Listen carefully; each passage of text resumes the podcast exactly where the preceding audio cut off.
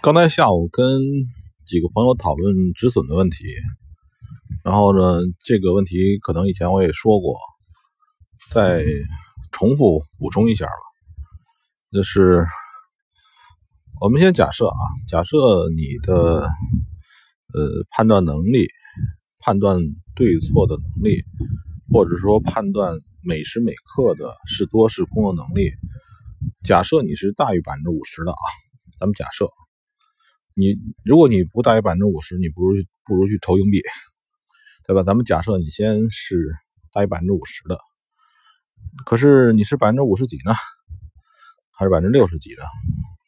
咱们假设你还算比较高的，你有百分之七十的这个胜率，你在每一每时每刻，也就是我们意味着你刚一进去就不亏损的，算正确。是吧？这个这种概率，假如说你有百分之七十，很高了。嗯，但是呢，你做起交易来说呢，如果说你的账户允许不了你能有，呃，咱别说一百次吧，很多人的止损有问题。止损并不是说你耗完一个硬性止损就非要等它继续执行，就是，但是有的人是这么定义的。我们假设说你这么定义是正确，你的账户如果承受不了，你账户都承受不了二十次，都承受不了二十次的止损，结果是怎样的呢？结果是前面说的啊，你的概率算比较高的，有百分之七十正确。假设你的账号都承受不了二十次的止损，那的结果就是碰巧了，你非常倒霉。这二十四都在你那百分之三十你判断错误的那里面，结果是怎么样？结果是你止损张止损爆掉，对吧？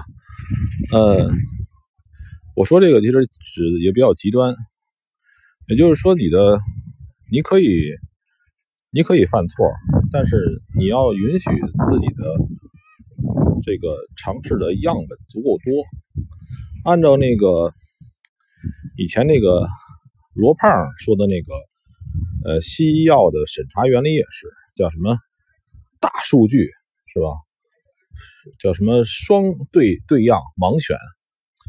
就是说你要有一个概率，假设你在概率上概率上占优势了，那你也要让自己的概率足够多，对吧？也就是说，你每一次损失让自己的账户不要太多。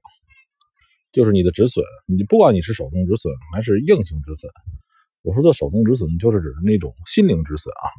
你看到情况不对了，你就跑掉，你都不要让自己的账户呢，你的这个采样或者这这个这个这个样本数，这是概率的一种啊。你的概率的数你根本就不够，哪怕你有百分之八十的胜率，你就 你就压两次保。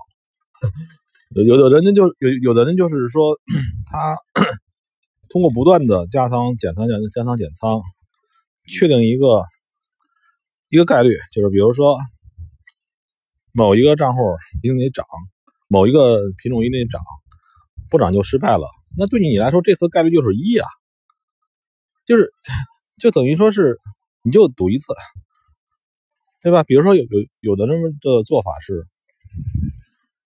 叫死扛着，死扛着，你就你就希望概率是一，可以认为很多那个大牛，你像那个股市上期货上或者大牛，他们最后死的原理都是这个，哪怕他胜率百分之九十五了，假如说有那么高，哎，就他赌一次，咱俩如果这么赌啊，咱俩咱俩赌博一下，咱说个赌赌的，咱俩一锤子买卖，这个九十五，你有百分之九十五的胜率，我有百分之五的胜率，没关系，咱们就赌。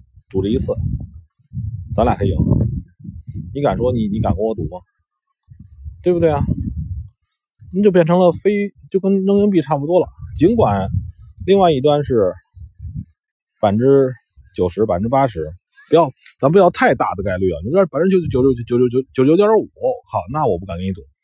咱俩的概率如果差的不多，我百分之三十，你百分之七十，咱俩赌一次，那真的是。